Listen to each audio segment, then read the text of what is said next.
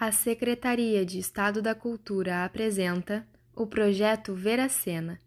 Esse projeto foi contemplado no edital número 12/2019 da SEDAC FAC Movimento. O podcast que você vai ouvir agora foi criado a partir da aula 16 da primeira turma da Escola de Crítica Veracena.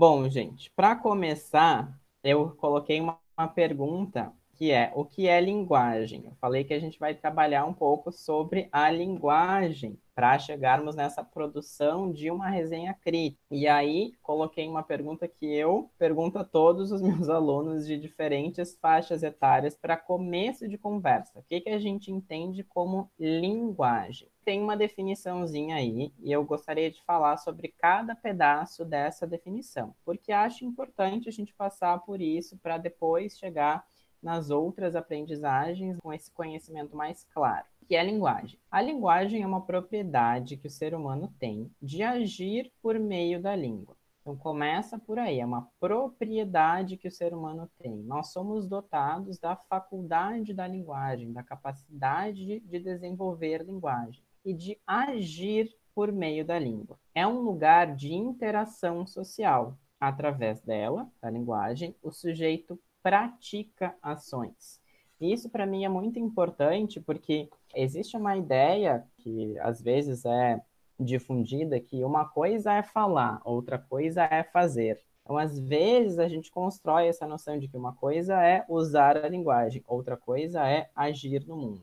E quando a gente chega nesse conceito de linguagem como um lugar de interação social, e que através dela a gente pratica ações, a gente está justamente juntando essas duas coisas, né? Então, usar a linguagem é praticar ações. A gente interfere no mundo por meio da linguagem. Aí tem vários exemplos. A gente demonstra afeto por meio da linguagem, a gente briga por meio da linguagem. Tem alguns exemplos mais clássicos assim de como a gente pode praticar ações por meio da linguagem um juiz, quando vai dar a sua sentença para o réu é, e declara inocente ou culpado, ele está praticando uma ação, está ou inocentando alguém ou mandando alguém para a cadeia, por meio da linguagem. Então, a gente tem isso acontecendo. Em alguns casos, a gente, inclusive, age de maneiras mais indiretas com a linguagem. Quando a gente entra, por exemplo, numa sala fechada, com todas as janelas fechadas. A gente entra na sala e comenta: ai, tá calor aqui, né? O que, a gente está fazendo para além de dizer que está quente? A gente não está só manifestando o que a gente está sentindo. Não, a gente está indiretamente manifestando o desejo de que a gente pode abrir a janela, pode ligar o ventilador, o ar-condicionado. E isso pode, inclusive, gerar um resultado. Alguém pode vir a fazer isso. Então, é mais um exemplo de ação pela linguagem. O tempo todo a gente está agindo por meio da linguagem. Interagir pela linguagem significa realizar uma atividade discursiva. E aí vem uma listinha de coisas. Dizer alguma coisa a alguém de uma determinada forma, com determinados propósitos, num determinado contexto histórico e em determinadas circunstâncias de interlocução. Isso tudo está dentro dessa atividade discursiva da interação pela linguagem. Por exemplo, se a gente pegar esse momento, dizer alguma coisa a alguém, quem é que está com a palavra agora? Eu. Eu, Samuel, estou dizendo coisas para vocês. De uma determinada forma. Qual é o registro que eu estou usando? Eu estou usando o mesmo registro que eu uso quando eu falo com os meus amigos próximos sobre coisas banais? Não né? Eu estou num registro um pouco mais formal. Não é o ápice da formalidade, mas tem uma certa formalidade que essa situação, essa interação de aula demanda, com determinados propósitos, num determinado contexto histórico e em determinadas circunstâncias de interlocução. É interessante pensar sobre isso, né? Porque quando esse curso foi primeiramente é, elaborado, programado, foi para o um mundo presencial. E depois a gente teve essa reformulação para conseguir fazer de forma online. Então, o contexto histórico influencia, inclusive, essa nossa interação desse momento. Se fosse em outro contexto histórico, se fosse em 2019, só dois anos atrás, a gente estaria numa sala de aula, talvez, presencialmente, em, em outras circunstâncias de interlocução, não mediados por uma tela, por microfone, por abrir e fechar áudio, abrir e fechar câmera, entrar e sair da, da sala virtual, mas de outra forma. Né? Então, aqui a gente está numa situação que carrega todas essas características. Tudo isso tem a ver com a linguagem. Beleza. O que é texto? Bom, vocês já sabem que vocês irão escrever um texto, uma crítica teatral no final desse curso, dessas aulas. Mas o que é texto? Texto é a manifestação linguística do discurso. Aí, só um parênteses, né, gente? Se a gente for pensar lá na discussão acadêmica na área da linguística, definir linguagem, definir texto, não é uma tarefa tão simples assim. Eu estou fazendo uma possibilidade de definição, uma possível abordagem pensando nessas aulas, né, em pouco tempo. Então, é, não é uma definição fechada, é uma possibilidade. O que é texto? Uma das possibilidades de compreender texto é, é a manifestação linguística do discurso. E aí a gente pode pensar no texto como materialidade, é, é aquilo que eu enxergo, que eu consigo tocar. Eu escrevo com tinta no papel, ou que eu escrevo com o teclado no computador. Mas é material, é uma manifestação do discurso. Um texto sempre se relaciona com outros que já foram produzidos. A isso a gente dá o nome de intertextualidade. E isso tem tudo a ver, inclusive, com o que vocês estão estudando, que diz respeito à crítica teatral. Vocês estão o tempo todo relacionando textos, relacionando diferentes manifestações artísticas, inclusive. Então, assistir a um espetáculo, assistir a um filme, ler um texto teórico, ler uma crítica, depois escrever sobre isso. Isso tudo tem a ver com esse processo de relacionar os textos. E sempre que a gente escreve, qualquer texto que seja, a gente está recuperando ideias que foram projetadas, né, que apareceram em outros textos. Então, nesse sentido, que o texto sempre se relaciona com outros, né?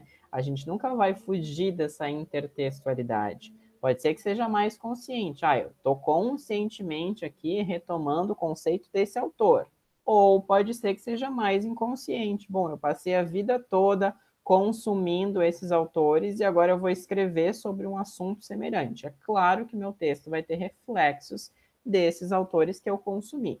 Então, isso é algo natural, é algo que sempre acontece, processo de intertextualidade. Quando a gente se dá conta, conscientiza, pensa sobre ele, fica um pouco mais claro, né? Porque a gente consegue estabelecer as relações. E é legal pensar sobre elas, é legal pensar que textos estão alimentando o texto que eu estou escrevendo. E aí a gente chega na definição de gênero do discurso. O que, que é isso? O que, que é gênero do discurso? Eu sempre trabalho partindo de gêneros, estudo de diferentes gêneros do discurso.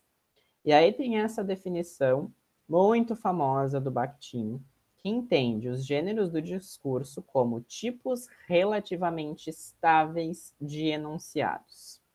Vamos entender o que, que isso quer dizer. É relativamente estável. Como assim? É estável ou não é? Um meio termo. Se a gente pensar no gênero carta, a gente consegue pensar em uma série de características deste gênero carta. Se eu perguntasse para vocês, vocês me diriam: o que é uma carta? Ah, é uma carta é algo que a gente escreve, coloca num envelope, manda para alguém. Mas o que, que tem na carta? Ah, a gente precisa colocar o remetente, o destinatário, quem está escrevendo, quem vai receber a carta. Mas qual é a estrutura? Ah, a gente começa é, falando o nome da, da pessoa que vai receber, insere uma vírgula. Mas toda carta é assim? Não mas é mais ou menos assim. Isso que é ser relativamente estável. Não existe uma fórmula única de como escrever uma carta, certo? As cartas têm as suas diferenças, inclusive diferentes propósitos. Mas tem um número X de características que garante que quando a gente olha para uma carta, a gente sabe que é uma carta. Quando a gente lê uma carta, a gente sabe que é uma carta. Como que a gente olha para uma carta e sabe que é uma carta e não uma peça de teatro? Porque a gente consegue reconhecer as diferenças. Seja no suporte, seja na forma que o texto está sendo apresentado. Então, tem uma relativa estabilidade. A gente consegue fazer uma lista de características sobre cada gênero e consegue entender que algumas delas são mais flexíveis. Existe um tamanho específico para uma carta? Uma carta precisa ser de uma página? Não, ela pode ter meia página, uma página, 50 páginas. Mas é, tem outras características que são suficientes para que a gente entenda que isto é uma carta. Quando a gente olha, a gente sabe, isso é uma carta. Agora, sobre os gêneros escritos, né? Tem gêneros escritos e gêneros orais. Para determinar, entender, compreender um gênero, existem algumas perguntas que a gente pode fazer sobre cada gênero do discurso. Essas perguntas são fundamentais para é, compreender o gênero e eu considero que elas sejam fundamentais para vocês terem em mente sobre a resenha crítica quando chegarem no momento de escrever uma resenha crítica. As perguntas são: quem escreveu esse texto? Quem é o autor? Quem é a autora? O que está escrito? Qual é o conteúdo? Quem lê o texto? Quem são os leitores e as leitoras? De que forma está escrito? Como que a linguagem foi organizada nesse gênero para que ele seja constituído dessa forma? Com que propósito foi escrito? Foi escrito para quê? Em que contexto histórico foi escrito, em que momento foi escrito. E sobre a resenha, o que, a gente poderia dizer? Eu estou chamando de resenha crítica a crítica, tá? Mesma coisa. A crítica escrita é uma resenha crítica. Quem que escreve uma resenha crítica? Alguém que se preparou para isso. É diferente se eu perguntar para vocês quem escreve uma mensagem de WhatsApp? Qualquer pessoa alfabetizada, né? Que tenha um celular, tenha um aplicativo instalado, escreve, porque a gente usa essa ferramenta para comunicação hoje em dia, né, o tempo todo. Quem escreve uma resenha crítica? Não, aí precisa ter um pouco mais de estudo específico nessa área para escrever. Tá, mas precisa ser alguém que se intitula um crítico? Não necessariamente. Sim, tem pessoas que se intitulam como críticos, né, que trabalham com isso numa coluna de jornal, lá fazem a crítica toda semana de alguma obra, beleza. Mas especialistas no assunto, especialistas em alguma área, ou pessoas que estão se preparando, se prepararam, estudaram sobre isso, podem escrever boas resenhas críticas. O que está escrito na crítica? Informação a gente encontra numa crítica. Isso tem a ver com aquilo que eu tinha chamado a atenção antes, de que os gêneros são tipos relativamente estáveis. Então, existem algumas possibilidades de informações que a gente encontra numa crítica, e vai depender, inclusive, de quem está escrevendo, do estilo de quem escreve. Mas o que, que a gente tem necessariamente? A gente tem necessariamente algum tipo de avaliação, avaliação crítica. Algum tipo de valoração. Se não tiver uma valoração, uma opinião, que pode ser bem embasada ou não, existem críticas e críticas, mas se não tiver uma, uma valoração, uma avaliação, aí não é crítica. Aí é uma outra coisa. Aí a gente pode estar falando de um resumo, um resumo do espetáculo, uma sinopse de um espetáculo que apresenta características, mas não faz avaliação nenhuma. Então, a gente tem é, possibilidades, né, de pessoas que falam mais sobre as suas impressões subjetivas e aí se colocam nesse lugar de que aqui eu estou escrevendo minhas impressões subjetivas nesse momento, mas na resenha crítica a gente tem alguma espécie de crítica, de avaliação na obra que está sendo resenhada. E quem é que lê? Quem é que lê um, uma crítica? Qualquer pessoa interessada no assunto. E isso é uma questão importante, porque a gente tem que pensar sobre isso no momento que a gente está escrevendo, né? A gente precisa pensar no nosso público-alvo no momento que a gente está escrevendo. Se eu vou escrever um texto acadêmico da minha área, um artigo científico da minha área, que eu sei que os leitores vão ser sociolinguistas, por exemplo, Eu não vou, faz... não vou precisar explicar uma série de coisas que para as pessoas especializadas é óbvio, já está dado. Mas se eu vou escrever um texto que qualquer pessoa interessada pode ler, eu tenho que pensar em maneiras de tornar esse texto o mais acessível possível. De que forma está escrito? Também tem tudo a ver com isso. Quem lê? Se é qualquer pessoa, de que forma eu tenho que fazer num formato que seja acessível para diferentes pessoas, para quem quer que esteja interessado possa ler. E se a gente pensar em índices de formalidade, também é um meio do caminho, não é o lá o mais acadêmico, mas também não é o informal, conversa com amigos no WhatsApp. Tem um nível de formalidade um pouco maior, justamente para garantir né, essa, essa compreensibilidade. Com que propósito uma resenha é escrita? Quais são os propósitos possíveis? Quando a gente faz uma resenha para fazer parte da nossa fundamentação teórica de um texto também, né? Pode ser assim, a gente faz um, uma resenha para compreender um texto teórico, aí é um outro tipo de resenha que a gente faz para estudar, né? E para depois compor um, um, estudo de fundamentação teórica, mas, mas pode também. Beleza. E em que contexto histórico? Depende da resenha, né? Depende de cada resenha. Às vezes é uma resenha sobre um espetáculo contemporâneo à pessoa que está escrevendo, então a pessoa está produzindo sobre um espetáculo que tem que estar tá na sua temporada de estreia, ou produzindo sobre um espetáculo mais antigo, mas que é um clássico que está, sei lá, na sua décima temporada. Então isso tudo influencia também, né? Porque tem a ver com a bagagem de cada um, né? Isso muda com o tempo, é claro. Esses foram trechos selecionados da nossa aula. Para saber mais e acompanhar as outras ações do projeto, acompanhe nossas redes.